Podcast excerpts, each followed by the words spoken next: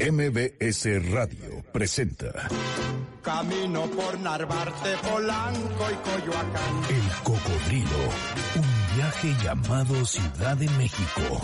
Un recorrido por las historias, personajes, anécdotas y lugares urbanos conducido por Sergio Almazán. Te busco por Guerrero, la Villa y Tizapán, por la colonia obrera y no te puedo hallar. El Cocodrilo comienza su recorrido. Buen viaje.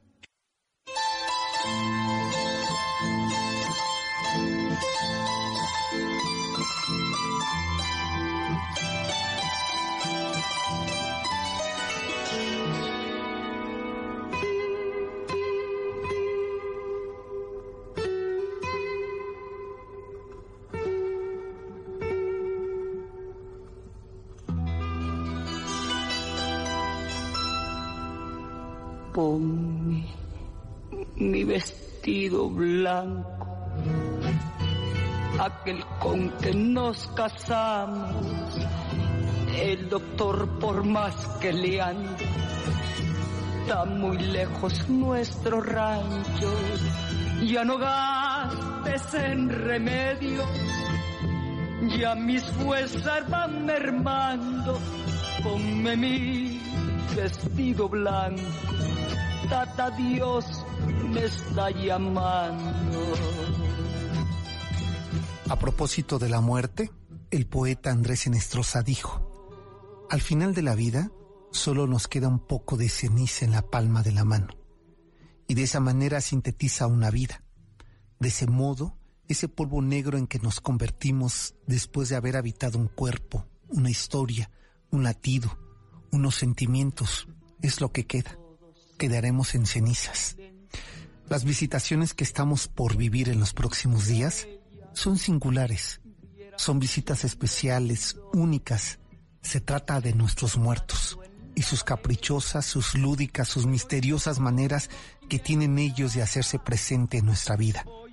Esas cenizas que volaron un día al otro lado de esta realidad para convertirnos en huérfanos y ellos en ausencias toman forma a cuerpo, a memoria, a recuerdo, a visita. Vendrán los muertos a festejar el plano de los vivos. Vendrán aquí a festejar con sus guisos predilectos, con su lugar en casa, su sitio en la memoria de cada duelo. Ese altar personal, íntimo, ritual, es la evocación a la ceniza, polvo negro que de forma indeleble se quedó en nuestras manos ausentes que llenamos con veladoras, con flores, con catrinas y alimentos.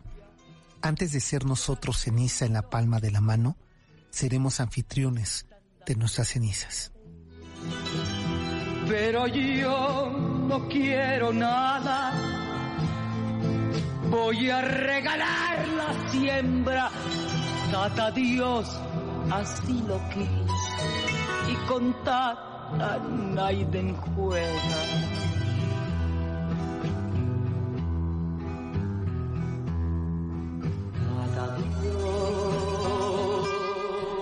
De esta manera y con la voz singular, personalicísima de esta mujer que si algo conoció, iba a decir que fue la muerte, pero conoció primero el tequila y luego a la muerte. Es la voz de Chabela Vargas y de esta manera, con este tema que es un himno, este tema que es una evocación eh, que ojalá tuviéramos todos, todas la oportunidad de de antes de despedirnos, que no nos tome por sorpresa la muerte, que nos dé esta oportunidad de decir con, con tata no se juega.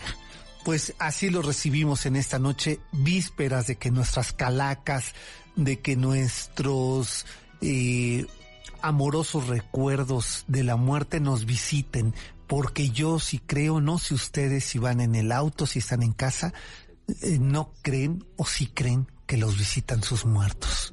Yo por las dudas prefiero, mira, ni hablar mal de ellos, ¿no? Recordarlos que eran maravillosos, aunque algunos de mis muertos eran terribles y tremendos. Pero eh, no, no voy aquí a ventilar a, nadie de esos muertos, como mi padre, que era terrible y tremendo, ¿verdad? Pero de eso no voy a hablar el día de hoy, que a nadie le importa además. Déjenme recibir que si alguien me llevó a recorrer allá en esos barrios chintololos, eh, altares de muertos, que lo que no recuerdo si yo iba con, con Salvador y con Miguel. ¿Cómo no? Sí, claro que sí, que después nos echamos una muy rica cena en casa de aquí de los padres, que aprovecho para saludar a los padres de este historiador, el más uyuyuy que planta a todo mundo porque él ya está en un pedestal. El, eh, el historiador más asediado de las redes sociales. Eh, el chintololo eh, más querido de los barrios, incluso hasta por los nuevos delegados. Eh, ese es el que sobre todo tiene sobre todo ese doctor verdad no bueno te debe tener una admiración tan no güey así mis pasos este. eh, te sigue de cerca aunque tú no lo quieras así es aunque sea solo por maldad bueno, esa es la voz de Julio Chintololo Arellano, nuestro historiador favorito. Se me hizo un huequito con tu crónica en el, en el, en el pecho. Eh, ¿Qué tal ese recorrido que hicimos aquella vez? Bueno, eh, justo eh, no solo existen nuestros propios este, muertos, ¿no? Los que están en nuestra casa, sino también los de nuestra región. Digamos que también nos conectamos de manera peculiar con nuestra zona de origen a partir de estos festejos. Y el Día de Muertos creo que es muy claro como que queremos tener una doble intimidad con nuestro espacio. Y bueno, en Azcapotzalco hasta hace muy poquito se podía porque este año no se va a hacer casi nada, ¿no? Este concurso monumental de ofrendas que hacía, no. ya no se va a alcanzar el a hacer. Doctor Moctezuma no le alcanzó el presupuesto. Mm, yo digo que sobre todo... Es que, a ver, pero bien que se lo gastó en chamanes, ¿no? Y sobre todo en tiempo, ¿no? Para que le hicieran limpias a su oficina. En el momento en que uno gana, al día siguiente empiezas a planear el primer día de tu gobierno. Es el, no lo que todo uno espera, como ponerse a trabajar en eso que deseó tanto. Pues sí, eso es verdad, pero bueno, eh, sí es una tradición Azcapotzalco. Tiene unas cosas maravillosas. Esta avenida es la de Azcapotzalco, ¿no? Eh, camarones. Camarones. Donde se ponían este concurso de ofrendas que sí se va a hacer, pero ahora hay que llevar tu propia carpa y casi casi tu propio... No, pues lo haces en tu casa. Este, tu propio premio. Y abres la puerta de tu casa y cobras la entrada. Entonces pues sí. saldría hasta mejor, ¿no? Pues este, los tamales están más calientes. Exacto, el atolito. Bueno, fíjense que eh, estos días pues son días para Zompantli, son días para estos altares de muertos. Espero y de verdad deseo que ustedes en casa ya lo estén montando. Y, eh, Oye, pero ¿y el Zompantli cómo? Eh, ¿Con el cráneo de los enemigos? No, no, no. bueno, puede ser, pero con calaveritas de, azúcar. No vayan a ser radicales, ¿no? no, pueden poner ustedes y hay los nombres de, de esos que les, que les dan miedo es que eh, hace unos días, y ya con esto concluimos esta parte de, de muertos, aunque eh, la invitación es para que ustedes llamen y nos pidan sus temas que quieren dedicar a sus muertos. Esta playlist que preparó Sergio que pueden escuchar en Spotify no tiene desperdicio. Las grandes lloronas este, mexicanas están, están eh? registrados. Laza, Lila, Jaramar, Chabela, en, en, en, sus mejores canciones, una de sus mejores o icónicas canciones. y bueno, música para los muertos o música de muertos. Así es. Pues esa es la invitación 51 66 1025. Ustedes cómo conmemoran, cómo recuerdan a sus muertos. Yo decía hace unos días que eh, hay muertos que quedan en nosotros con amorosos recuerdos. O sea, yo recuerdo a mis abuelos con, eh, con mucho amor, ¿no? Y la verdad como vitales. Y, lo recuerdo diciendo, claro, esto me lo enseñaron mis abuelos. Hoy el recorrido que vamos a hacer en las calles, inmediatamente evoqué a mi abuelo y yo trepado en su bicicleta. Esos son recuerdos amorosos, maravillosos. El de mi abuela queda tremenda, la recuerdo. Eh, hay ciertos guisos que me llevan a ella. Eh, tengo recuerdo de mis padrinos, de mis tías. Pero hay recuerdos que se quedan con puntos suspensivos. ¿no? Así es. A mí, por ejemplo, el recuerdo de mi hermana es dolorosísimo en mi vida. Todavía no lo puedo acomodar como un recuerdo amoroso. Digamos que justo pues en nuestra en nuestra memoria, ¿no? Hay como espacios para los diferentes sentimientos y emociones y hay unas que hay que pensar y repensar muchas más veces por lo que nos implica, ¿no? Sobre todo cuando es en términos del dolor y pasa lo mismo con las ciudades como las ciudades, los espacios, hay recuerdos que son alegres, gratos, que se repiten, y hay otros que se quedan silenciosos y que nos ha tocado pues volver a, a, platicar o a presentar, pues justo para que se, se acomoden donde tengan que acomodarse. Decía María Páramo hace unos días, me decía, lo que no puede ser la muerte es un tabú. ¿no? La, la, muerte ya sea de alguien cercano, de alguien lejano, pero que se tiene que abrir, que no puede ser como algo que nadie pronuncie. Así es, justo es cuando, eh, además es cuando se hace más presente, es decir, el silencio o la ausencia petrifica, ¿no? Como ese dolor, en cambio, platicarlo, soltarlo, este, lo filtra, lo va entremezclando con un poco de cordura y bueno, la crónica nos da la cordura del pasado. Sí, después ya voy saludando a Enriqueta Páez, eh, a Daniel Arce, que ya están aquí conectados en nuestro Twitter, que es arroba el cocodrilo MBS, y asimismo nos encuentran en Facebook como el cocodrilo MBS. Y bueno, pues tu Twitter, Julio, para que de una vez te vayan escribiendo. A lo mejor el doctor y Moctezuma te, escribe porque no te localiza. Así es, y todos los nuevos funcionarios, este, que bueno, que sí me hablan para pedirme referencias, sí, pero yo ya no trabajo ahí, entonces bueno, este, ahí están los libros para eh, hacer la investigación en Julio WAV. Ok, ahí pueden... Eh, también pueden entrar al Spotify, al Instagram, estamos en iTunes y bueno, en el Facebook es donde más dinámico, donde solemos este, poner más referencias que no alcanzamos luego a platicar en el programa. Así es. Pues, eh, ¿qué les parece si vamos arrancando esta noche que estamos cerrando el mes de octubre con uno quizá de los eh, cronistas más historiadores de la ciudad? Y me refiero a Luis González Obregón, que eh, pues le regaló sendas leyendas, relatos y nombres a estas calles de la Ciudad de México. Y aquí va su historia.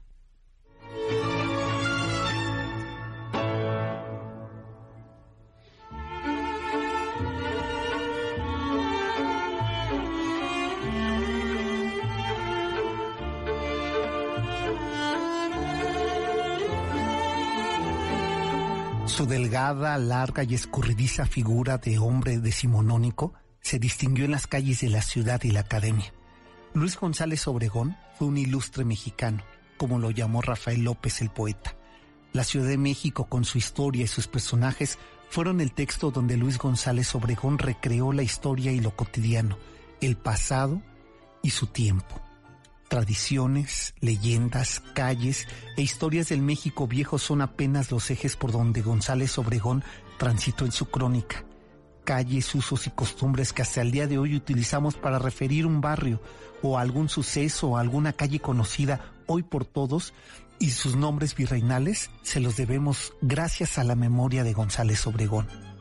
Escribe en sus crónicas el libro México Viejo. Allá por el barrio de San Pablo, casi en los suburbios de la ciudad, tantas veces llamada de los palacios, y en la calle con el nombre indígena de Cacahuatal, existe una casa vieja que data de mediados del siglo XVII y que por hoy, después de tantos años, es del todo una ruina pronto a desaparecer. Carcomida por la humedad y el salitre, llena de hierbas que han nacido entre las cuarteaduras de sus ennegrecidos muros, destechada, con maderos hendidos y apolillados que han dejado vacíos los claros de puertas y ventanas. Aquella casa próxima a derrumbarse es fea.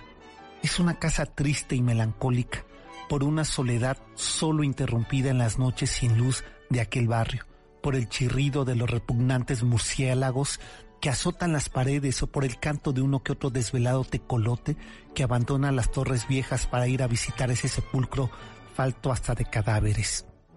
La casa, por lo demás, no revela restos de belleza alguna.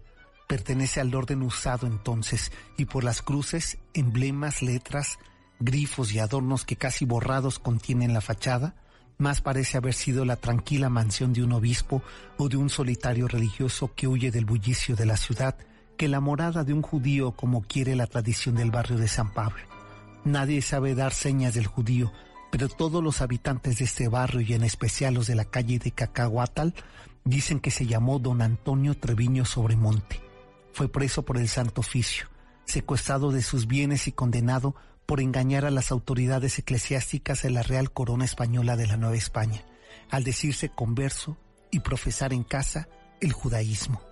Esa casa que dos siglos después sigue siendo referencia como casa del judío.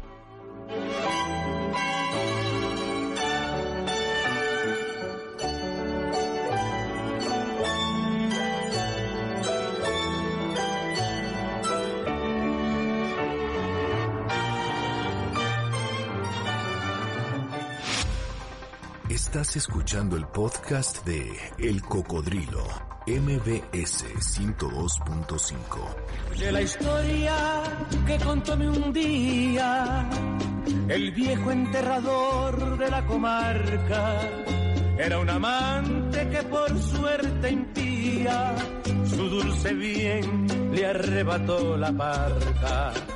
Todas las noches iba al cementerio a visitar la tumba de su hermosa. La gente murmuraba con misterio, es un muerto escapado de la fosa. En una horrenda noche hizo pedazos el mármol de la tumba Estamos escuchando la voz de Julio Jaramillo eh, en un tema hacía años, Julio, que digo eh, Carlos Santiago, eh, que no escuchaba este este tema que se llama Bodas Negras. Es tremendo. El, tristísimo. tema es tristísimo. No lo había escuchado ahorita que estábamos. ¿No lo conocías? No. no. bueno, pues eh, recomiendo Julio Jaramillo. Un pedacito más y esto va para ti, Carlos Santiago Romero de Xochimilco, que nos pediste este tema. Huesos, el hierto cráneo, corono de flores, la horrible boca la llenó de besos y le contó sonriendo sus amores.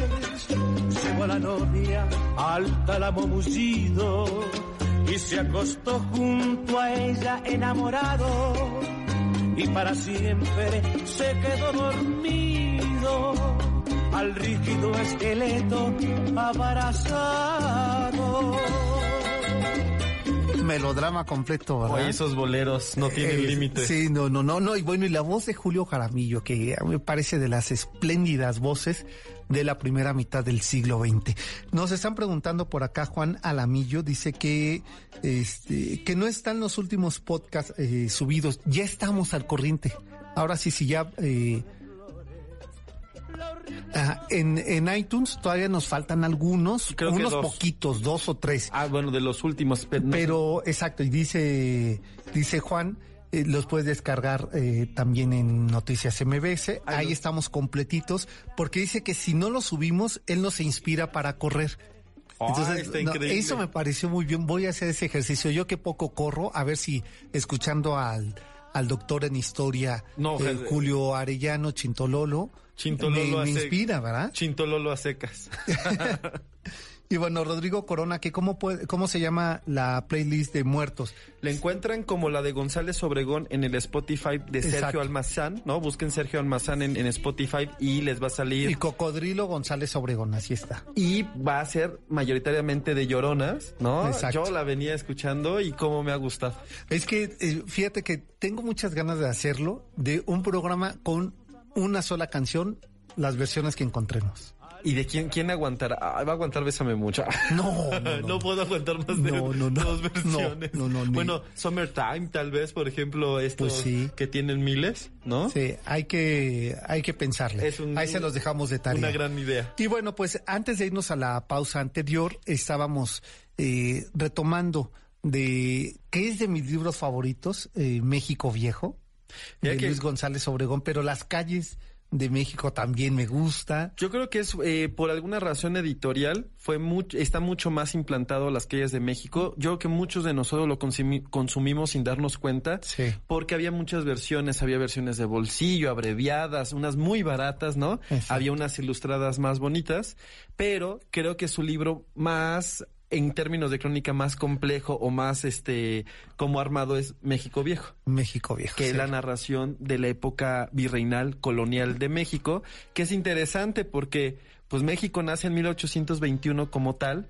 y decide que esa etapa anterior va a ser el, México, el México viejo. viejo. Sí. Entonces imagínate, el mundo prehispánico es el viejo, el México abuelo o antiquísimo. Exacto. Pero es su propia noción de la historia. Nosotros ahora le diríamos, pues Nueva España, porque pues ni modo que nuestros papás sean este Sergio Viejo o Julio Viejo, solo para antecedernos, ¿no?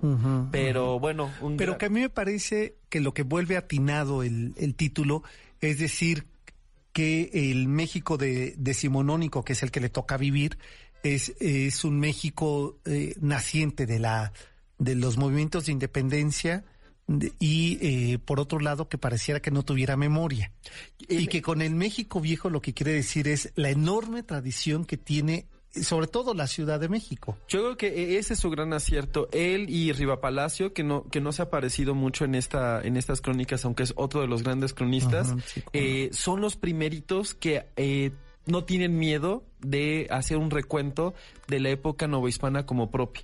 Digamos que si el mundo novohispano no quería hacer mención del mundo mesoamericano, el mundo independentista no lo quería hacer con el virreinato. Con el virreinato. No, y sobre todo los liberales, así, inclusive mandaron a quitar este los códigos del sonido de la campana porque sonaba demasiado religioso Juárez, ¿no? Es decir, querían desaparecer la memoria, el sonido, o por lo menos implementar el suyo, el nuevo, el, el decimonónico. Entonces, eh, González de Obregón, Riva Palacio, dicen, bueno, es que ahí está un porcentaje altísimo de lo que somos nosotros, ¿no? Y entonces serán los precursores de difundir pues lo que conoceremos como las leyendas virreinales, aunque muchas son de tradición mesoamericana como la Llorona, pero en ellos está está aglutinado todo esto que seguimos platicando, este, ¿no? Y contándonos a manera de chisme, de secreto, de rumor, este, pues a su trabajo eh, erudito del virreinato de Obregón.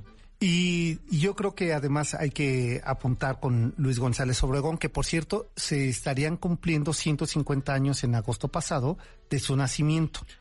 Eh, nació en el 65, un poquito antes de que los franceses intervinieran en México, o sea, le toca la guerra misma. Entonces, 150 años, años, del nacimiento de Obregón. De Obregón. Y eh, ubico esto, el, tiempo, porque la crónica que vamos a encontrar eh, de las calles y, y es, es una crónica del siglo XIX mirando eh, estos otros siglos, un poco para entender cuál va a ser la dinámica de esta, de esta ciudad, de antes y del tiempo que le toca a él. Y él sobre todo se vuelve un cronista porfiriano, es decir, después de que él nace en épocas de guerra, ¿no? Le va a tocar la intervención francesa, va a venir Maximiliano, la guerra de reforma, este, el levantamiento de Díaz. Entonces la verdad es que pareciera que el país no tiene ni pies de cabeza como le había tocado a los anteriores cronistas. Y de repente le toca esta paz porfiriana, ¿no? Que independientemente de las implicaciones que tenía pues tener la paz, ¿no? Empieza a vivir el progreso. Y entonces eso le hace sentir como un poco en gloria, ¿no? Empieza a disfrutar la ciudad y no extrañamente sus libros de crónicas sobre la ciudad son los últimos que él redacta después de que hizo muchos de historia, porque empieza a disfrutar como el detalle, lo cotidiano a partir de esta época perfiriana que en la cual vive y muere. Y muere. Y bueno, y esta esa crónica en realidad es y es antesala de acomodar de manera popular lo que va a ser la historia. Yo pensaba mientras lo leía lo que debe de, ser eh, para los historiadores la, aportación y seguro que también habrá los ortodoxos la crítica de haber popularizado la, historia de México eh, y que además le hacía guiños con la leyenda, con eh, el rumor, con la crónica. Sobre todo con la literatura, que además en el siglo XIX se hace muy literaria la literaria, ¿no? Que eso es como, por eso aprovecha. Él él, estudia para ser abogado, este decide que no lo no lo no quiere terminar y se va a la historia yo desconozco a dónde estudió historia porque no había un colegio de historia para finales del siglo XIX.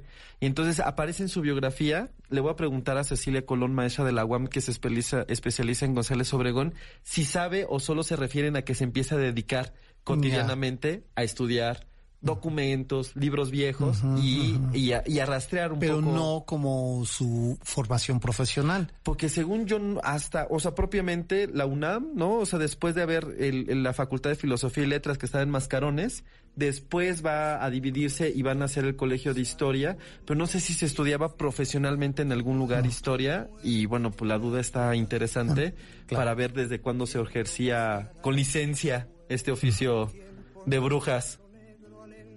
Pues eh, yo creo que ese es un buen dato que hay que indagar. Pero lo cierto es que González Obregón se sirve de la historia para construir esta eh, este otro discurso paralelo que va a caminar, que es el de la crónica. Y que yo diría que inclusive ahora se cree que en la leyenda, que en la tradición oral, está como lo profundo. Eso que aunque no dice literalmente lo que es, sí dice la verdad de las cosas, ¿no? Es este juego de lo simbólico, de lo oculto. Y bueno, si nosotros rastreamos las leyendas de Obregón, muchas de ellas no las podemos comprobar, pero el sentimiento, o en la parte medular es más veraz que nada. Sí, y, con una vitalidad que te permite llegar a esas calles, llegar a esos lugares y casi comprobar desde la mulata de Córdoba, ¿no? Hasta, la Llorona. O Puente Alvarado, ¿no? Eh, o la calle de Don Juan. Eh, híjole, esa me ah, encanta. sí. Fíjate que esa la iba a poner aquí, pero la traigo.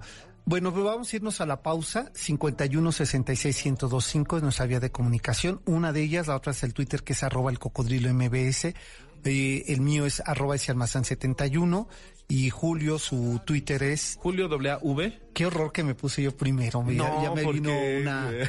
y dice que ya nos vayamos a la pausa. Antes de ello les quiero decir que tengo cortesías para invitarlos a escuchar a Plácido Domingo en el Auditorio Nacional. Tengo cortesías para este sábado, 31 de octubre, a las 8 de la noche, 55 años en México es el concierto de Plácido Domingo. ¿Se les antoja? 5166-1025 vía de contacto. Y mi sillón de mimbre, ¿quién me abrirá los cajones? ¿Quién leerá mis canciones con morboso placer? Estás escuchando el podcast de El Cocodrilo, MBS 102.5.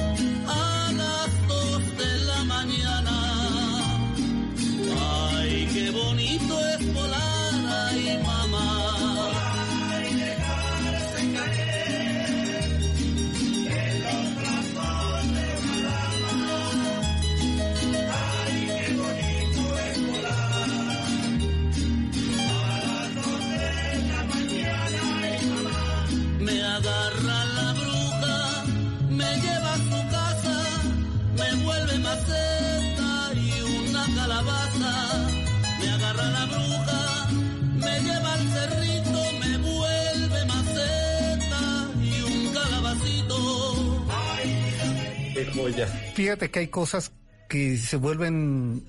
Soy muy limitado intelectualmente y hay cosas que todavía me limitan más en mi reflexión. Pero no puedo entender cómo un territorio como Veracruz, que produce sones de este tamaño, que le han dado vuelta al mundo, tengan gobernadores tan cínicos como el que tienen ahora. No, eso ya no, no lo puedo explicar, ¿no? Como Oaxaca, con mano tan larga como el gobernador que tienen ahorita, Gabino Cue, con territorios, con la enorme belleza, con la enorme riqueza, con lo que le aportan al mundo, con esas manos negras. Es increíble. Al, en, parece que una de nuestras maldiciones es que nuestra producción cultural no es proporcional a nuestros buenos gobiernos, ¿no? De hecho, se ha vuelto parte de nuestros refugios. Nuestra vida y nuestros gobiernos han sido tan terroríficos, tan complicados, tan... Eh, tan extremos, tan violentos. Que nos refugiamos en este... En, estas bellezas. Y yo digo, a ver si la nueva gente que se supone que ama su estado, que, que lo quiere representar, ¿qué no le ponen estas canciones? Que no escuchan estas cosas y entonces cada que, eh, que van a hacer una fechoría, eh, recuerden esto que han aportado para el mundo la gente de todos los días, ¿eh? Digamos que además pues la cultura tiene la capacidad de sublimar como nuestros demonios, nuestros terrores. Entonces, evidentemente, si estamos un poquito más cerca de estos cantos y de estas historias, cabe la posibilidad que en algún momento sintamos una pequeña iluminación, ¿no? Como humana y optemos por otros caminos. Entonces, bueno, pues las brujas, bienvenidas. bienvenidas a nuestras brujas, que estos días nos visiten, que nos conviertan calabacitos, pero que, nos nadie hagan ande, que nadie que nadie ande bruja porque si no no van a poder pagar el pan de muerto El y pan de muerto y- y el los alimentos este propios de, de Día de Muertos. Así es. Oye, Antonio Ortiz de la Cruz de Catepec nos pedía un tema, la muerte pisa eh, de Serrat, que fue la que escuchamos antes de irnos a la pausa. Ahí está tu, eh, tu petición, Antonio Ortiz. Y bueno, vamos a, a continuar, Juan. Eh, Alamillo, pues saludos. Eh, también a, a Manuel, que, oye, Manuel, yo recuerdo que tú habías dicho la semana anterior que ya tenías otro nombre. Que ya no Manuel porque había muchos Manueles, pero tú eres nuestro primer Manuel. Es al que más es. mandamos saludos, Manuel Manuel. Fíjense, para que voy a comprobar lo que les he dicho sin temor a exagerar sobre eh, lo seductor, lo acosado que es nuestro historiador Chintololo, que José eh, Ángel Araujo eh, nos escribe en el Twitter de arroba el cocodrilo MBS, mi historiador favorito sin duda, Es un muy, muy buen amigo. fiel admirador, editor, este, la verdad es que lo, lo quiero un montón y pues muchas gracias por que escucharnos. te manda un Ángel. abrazo con mucho cariño. Pero nos escucha ambos dos, diría Exacto, nuestro. exacto, dice que fiel admirador de este par. Ya ves, Bueno. ¿no? Ahí vamos, en el paquete. ahí vamos, ahí vamos. Yo digo, no, no, no alcanzo de verdad ni el 5% A de Sergio las... le, le avientan flores. No, hombre, lo na- abrazan. Deberían Nada. de salir con él. Deberían de invitarme. ¿No? Oye, ¿te parece otra otra crónica Sí. pequeña y así chiquita de favor. Luis González Obregón? Para que vean la belleza del Para que asunto. vean lo que él hacía, porque en este libro viejo, Luis González Obregón escribe una crónica bellísima sobre un lugar emblemático que si nosotros eh, revisáramos o detalláramos lo que ocurre con nuestra vida eh, lúdica, la del teatro, la de las artes, podríamos tener una crónica como la de él.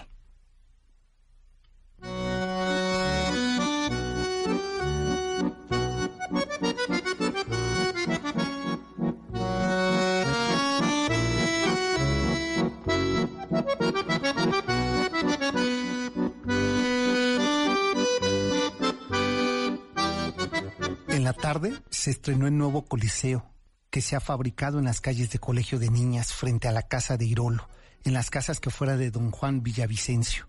Corre de oriente a poniente y su hechura es a modo de una herradura, fabricado el nuevo Coliseo con mampostería, con 41 cuartos techados de vigas, de arquería con sus balcones de fierro volados de media vara de alto. Difícil sería no enumerar las compañías que desde su estreno se anuncian con sus operetas, dramas y comedias. Con esta oferta que el nuevo Coliseo propone, la crónica será escribir la historia del teatro en México. Recuerdo con nostalgia aquellas glorias no vividas, aquel 1753 en que se inauguró y ahora que ya no está, queda ese sitio como una memoria de México.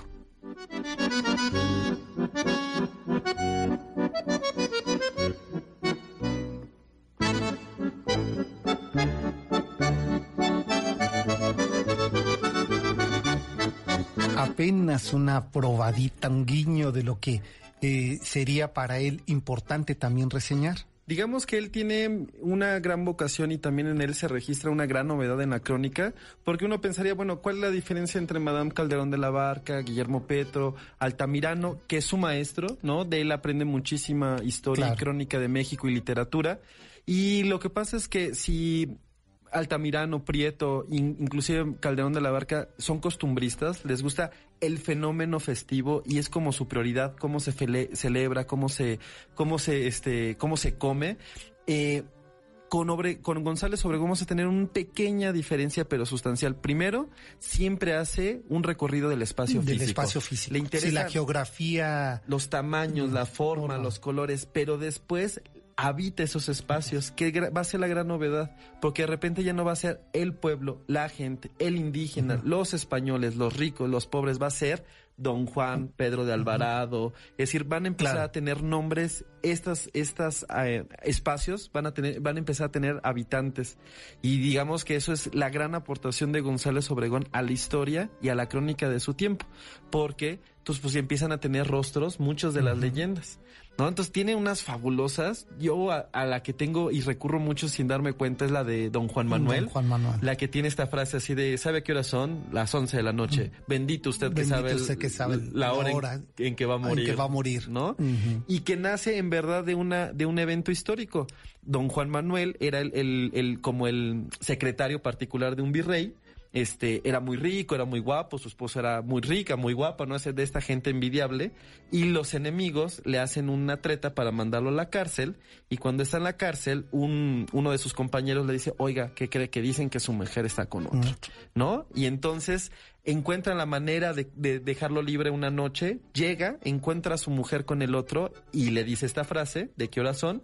Lo mata y después ella le dice, no, porque yo, ellos me habían ofrecido que si me, estaba con él, te liberaban a ti. Pero como ahora ya se volvió asesino, pues ahora va a terminarse en la horca. Y eso se convirtió en una leyenda fabulosa donde aparece el diablo y un franciscano y todo ese rollo, pero lo narra con una vitalidad este eh, González Obregón que me parece alucinante porque además habla de las formas, de los estilos, de los prejuicios, de la forma de entender las relaciones y el dinero a través de una leyenda. De una leyenda. Y ocurre otra, yo creo, de las cosas también muy interesantes con Luis González Obregón. Luis González Obregón, como dices, a diferencia de la crónica eh, de la primera mitad del siglo XX, eh, de sus antecesores, van a ser de, de sucesos, de ritos, de una nación que se está construyendo.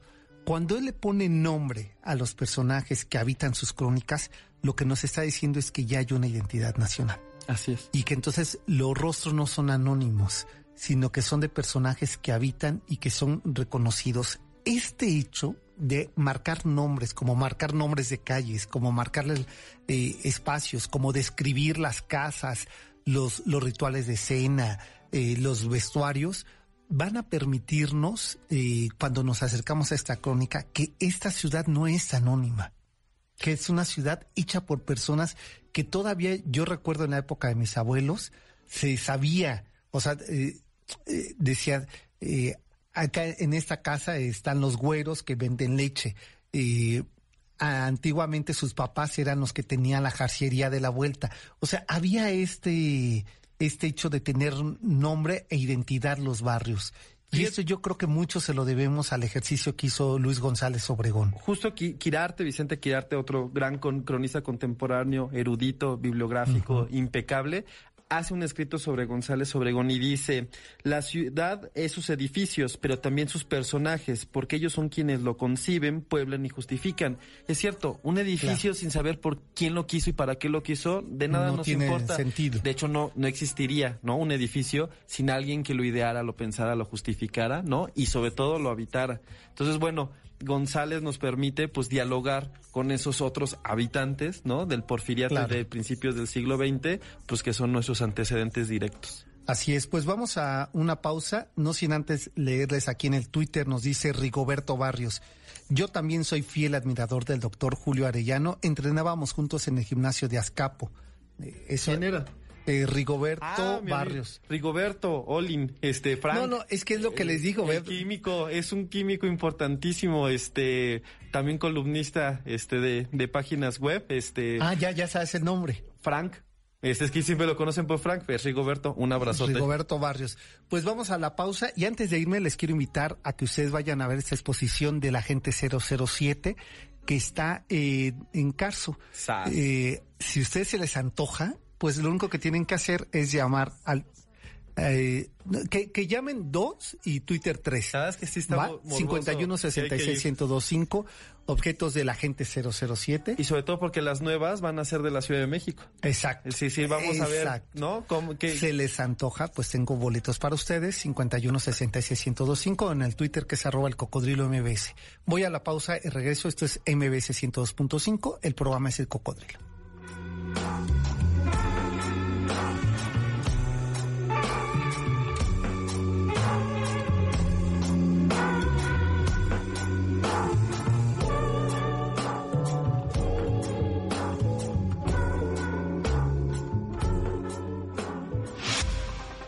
Estás escuchando el podcast de El Cocodrilo. MBS 102.5. y sus ojitos cerró. Todo el equipo al morir entregó. Cayendo el muerto, soltando el llanto. Ni que fuera para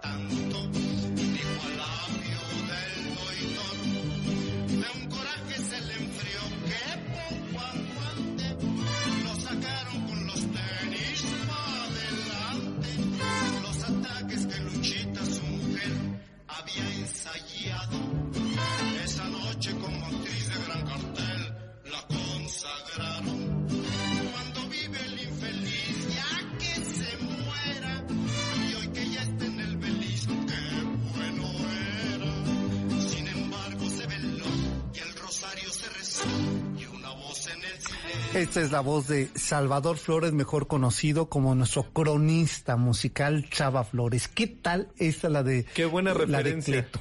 Qué buena, ¿no? porque se murió decir, Cleto. Teníamos a las lloronas que son un poco más, ¿no? Introspectivas, Exacto. pero sin duda el Día de Muertos también desata nuestro ingenio, eh, humor, ¿no? Entonces, bueno, Chava Flores, que es maestro en ello. Este, qué buena referencia. No sé quién la pidió, pero ahorita nos acordamos de, de su Este, nombre y agradecemos. Lucy, ¿no? no Lucy nos las estaba pidiendo por el por el Twitter, me parece. Eh, Adrián nos dice que hay que visitar, ya que estamos hablando de calles de... Ah, Héctor Mejía es quien nos pidió esa, que muy atinado Héctor. Gracias, Qué bueno Héctor. que nos recordaste, porque como Sí, lo para entrarle un poco de humor al Día de Muertos. Pues sí, que también. Sí, eh, cuando se mueren no tenían defectos, ¿ah? No, eso- bueno, sí. ahora, ha ido democratizando la memoria este mortuoria.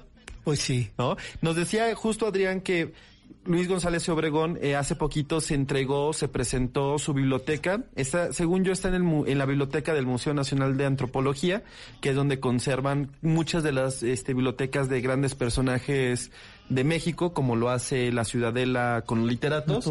Los historiadores, muchos de sus materiales se van a, a- a la biblioteca del Museo Nacional de Antropología.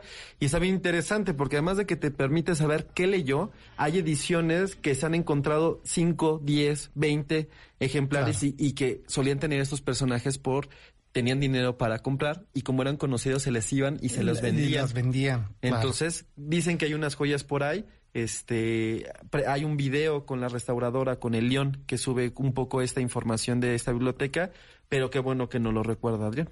Y bueno, otro dato es que cuando ustedes llegan a la plaza de Santo Domingo, en el centro histórico de la Ciudad de México, en esta esquina de, de la plaza, está también eh, la calle de Luis González Obregón, porque ahí vivió.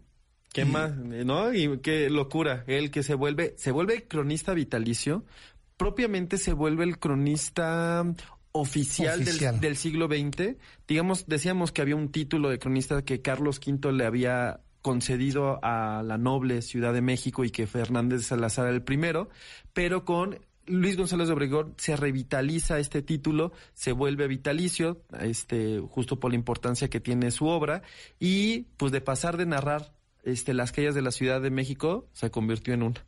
Exacto, él se convirtió en calle. Eh, este, ¿Cómo le llamaba él a la Ciudad de México? No lo sé. Bueno, la no. noble y leal Ah. Ciudad de México. Y que di- dicen, porque era flaco, flaco, largo, largo, y di- dicen que, Era chaparrillo, ¿no? Lo que era como muy lánguido. ajá, era ¿no? como lánguido, era como el sí. señor Burns. Ah, exacto. Excelente. Este, y que iba por la calle y cuando alguien decía, aquí a unas cuadras, ah, aquí muy cerca del, del centro de, eh, de México, Mm, y les jamás. jamás se puede mencionar así a la noble y leal Ciudad de México. ¿Por qué me recuerda eso a Salvador de María? Ah, bueno, era así como él, nada más que un poco más flaco. Eh, obvia- debido al éxito de eh, James Bond, de, eh, de estos boletos para la exposición, eh, nuestra productora, que es generosa, generosa, nos ha regalado otros, eh, otros tantos para el martes, ¿verdad? Entonces, aquí ya los estoy anotando, Arturo, que qué lata me estás dando por el Twitter de, y mis boletos. Y Qué bueno, Arturo. 20 más. terminando, terminando el programa, les escribo aquí en el Twitter y les digo, cuál es la dinámica para que los recojan, pero ya te incluí, Arturo. ¿Por qué llegó? Porque la última película de James Bond está, tiene escenas en el Zócalo con escenas de Día de Muertos. De hecho, si ven la publicidad, James Bond trae una máscara de calaca tipo mexicano. Sí, se me antoja, ¿eh? a mí me da morbo. A mí exacto, es lo que me da muchísimo Para morbo. enojarme. Eh, Ah. eh, está, eh, está Susana Moscatel, ella seguro que ya la vio, ¿verdad? Ya nos dirá si nos la recomienda o no, pero por lo pronto, la exposición de los objetos de James Bond en, En la el- Plaza Carso es. es. una buena oportunidad para hacer este paralelismo. eh, eh, no me gustan las comparaciones, pero para ver el antes y después. Ah, yo pensé entre las piezas del Sumaya y este, Ay, no, no, no, no. y las obras de James Bond. Entonces, el- Saludos a mi querido Alfonso Miranda, director del Museo Sumaya. Saludos a James Bond. Y, y tú saludos a... a, a todos los que nos estén escuchando. Pues ya prácticamente... Ah, no, todavía nos quedan unos tres minutitos, sí, cinco minutos. Ten- ah, no, bueno, pues entonces qué bueno que me dicen porque Luis González de Obregón eh, antoja justamente también reflexionar sobre lo que dejaría como herencia, por ejemplo, para un novo que quiso borrar la idea de contar a personajes, eh, leyendas o sitios y construyó lo que va a ser una escuela de la primera mitad del siglo XX de la crónica que se va a volver nuevamente anónima. Lo que es que justo pareciera que se que le, le pone tanto nombre, tanto detalle, que pareciera que estaban eh, pues en el caras de su tiempo, ¿no? Es decir, que como si fuera una ¿Tú revista. crees que era quién? El quién, ¿no? O este o este o la que ustedes escojan, TV Notas, notitas musicales, eres todavía existe, no, ¿ah? No. Pero bueno, que era como un, como un manual un poco de chismes y mucha gente empezó a hablar así de la obra de Luis González Obregón. Pero claro, porque además se sentían evidenciados. Eso y que en verdad fue muy exitoso. Es decir, lo Sí. consumieron mucho, entonces generó muchísima atención. También era un hombre que podía defenderse intelectualmente muy bien. Fue director de la AGN, que no sé si se llamaba AGN en, en esa época, pero del archivo Del del- archivo de la nación, digamos. que, que es el, el- histórico. el antecedente de la GN, este fue miembro de la Academia de Literatura, fue el, el, sillón 11 de la Academia de Historia. Entonces, como no solo era alguien gustoso de la crónica, sino que era un profesional un poco de sus oficios, generó muchísima atención y un descrédito fue pues decir que eso, ¿no? Que estaba hablando de, de chismes, De que estaba, que estaba contando pues la, la- la parte no sustancial de la historia. Iba a venir esta otra crónica que va a volver un poco otra vez anónimo y que va, va a priorizar como lo sutil, lo simbólico, lo colectivo que le gusta mucho a Anónimo, a Novo, perdón. No. Pero verán cómo Carlos Monsiváis le vuelve a poner nombre a las gentes. Solo que él entremezcla un montón de esas tradiciones. ¿no? Bueno, eh, estás poniendo un, un tema que me gustaría discutir porque yo creo que lo que hace Carlos Monsiváis es pone nombre a la, a, a la multitud. sí, O sea, no nombra a las personas. Así es. Lo que hace es Pocas- nombrar la acción de la multitud. Pocas veces. Ah, Es que sí tienen rostros, eh, ciertos personajes. Sí, pero ¿no? más cuando lo que hace es como una biografía cronológica. Porque creo que no lo elude, pero no es lo que le interesa. No es lo que le interesa. Le interesa el caos, la multitud, el ritual. que eso es lo interesante porque va a asumir muchas tradiciones. Por eso Monsiváis se vuelve un paradigma de la crónica, ya cuando la crónica lleva cuatro años de, de cosa más de, de vida. De vida. ¿no? Es decir, es muy difícil replantear un género y Monsiváis lo logra con la crónica. Sí, en cambio, los otros a veces solo es la diferenciación de, género, de etapa, ¿no? Novo con, con lo González Obregón, que seguro se conocen. O, o bueno, Novo eh, Obregón muere en el 38, en el 40. Novo ya que está, ¿cuántos No, años sí, tiene? sí, ¿no? sí. Eh, Moro. Ya había besado Novo algunos cuantos, ¿no? Ya. Ya se había llevado ahí a, a Bucareli algunos. Así, Ah, entonces ya, ya. Ya, ya, sí, seguro ya- sí se hablaba. Ya había, ya había leído las, las calles de la Ciudad de México. Oye, eh, Luis González Obregón eh, era, era gay. No lo sé, no creo. ¿No ¿O lo sí? crees? O nadie, como que nadie. es que nadie apunta. hurga, pero no se casó. Es que estaba casado con su. Con la ciudad. Ah, exacto. Exacto. Como tantos otros. Bueno. Sí, bueno, pues digo, eso ya nacerá de, de, de morbo. Y empieza a sonar Laza de Cela. Hijo. Maravillas de las maravillas. ¿Qué tal este tema? Y con este nos vamos a despedir deseando a ustedes que sus muertos les visiten, deseando que, que se reconcilien si habría quedado algún paréntesis abierto, pero sobre todo que gocen de una, una tradición. Una fecha tan compleja y que según yo sintetiza tan bien nuestro caos identitario que es Exacto. el Día de Muertos. que es el Día de Muertos, ¿no? Y que monten su ofrenda. La verdad, no sé si tú ya lo hiciste. Estoy, ya saqué piezas, estoy a punto, Ok. porque además, ¿saben qué es ¿Qué tal, qué tal el, el que hemos montado en casa? Bellísimo, bellísimo. Ese altar que la- le, le pusieron a María Félix, elegantísimo, Sí, ¿qué tal, eh? ¿no? Ya luego, ahí fotos podrán ver. Y pues ya estamos terminando nuestro mes de crónica, ¿no? Este, pero bueno, pues todavía mucho más que hablar de esta ciudad y Distrito Federal. Ha trabajado mucho esta, esta noche nuestro eh, presidente de programa. Twitter, Enriqueta Facebook, Páez, Jorge todo. Barajas, Jorge Trejo, José Luis Garduño y Héctor Mejía, ganadores para Placio Domingo, eh, Ignacio Basilo, eh, Daniel Felipe Vázquez Román para eh, la gente 007, el del día 30 y del día 3 de noviembre, Víctor Javier Alcántara, Adela Ernestina y Carolina Marisol. Y ahora en el Twitter les digo quiénes son los ganadores de, también de sus cortesías. Ya nos vamos. Hasta entonces, buenas noches.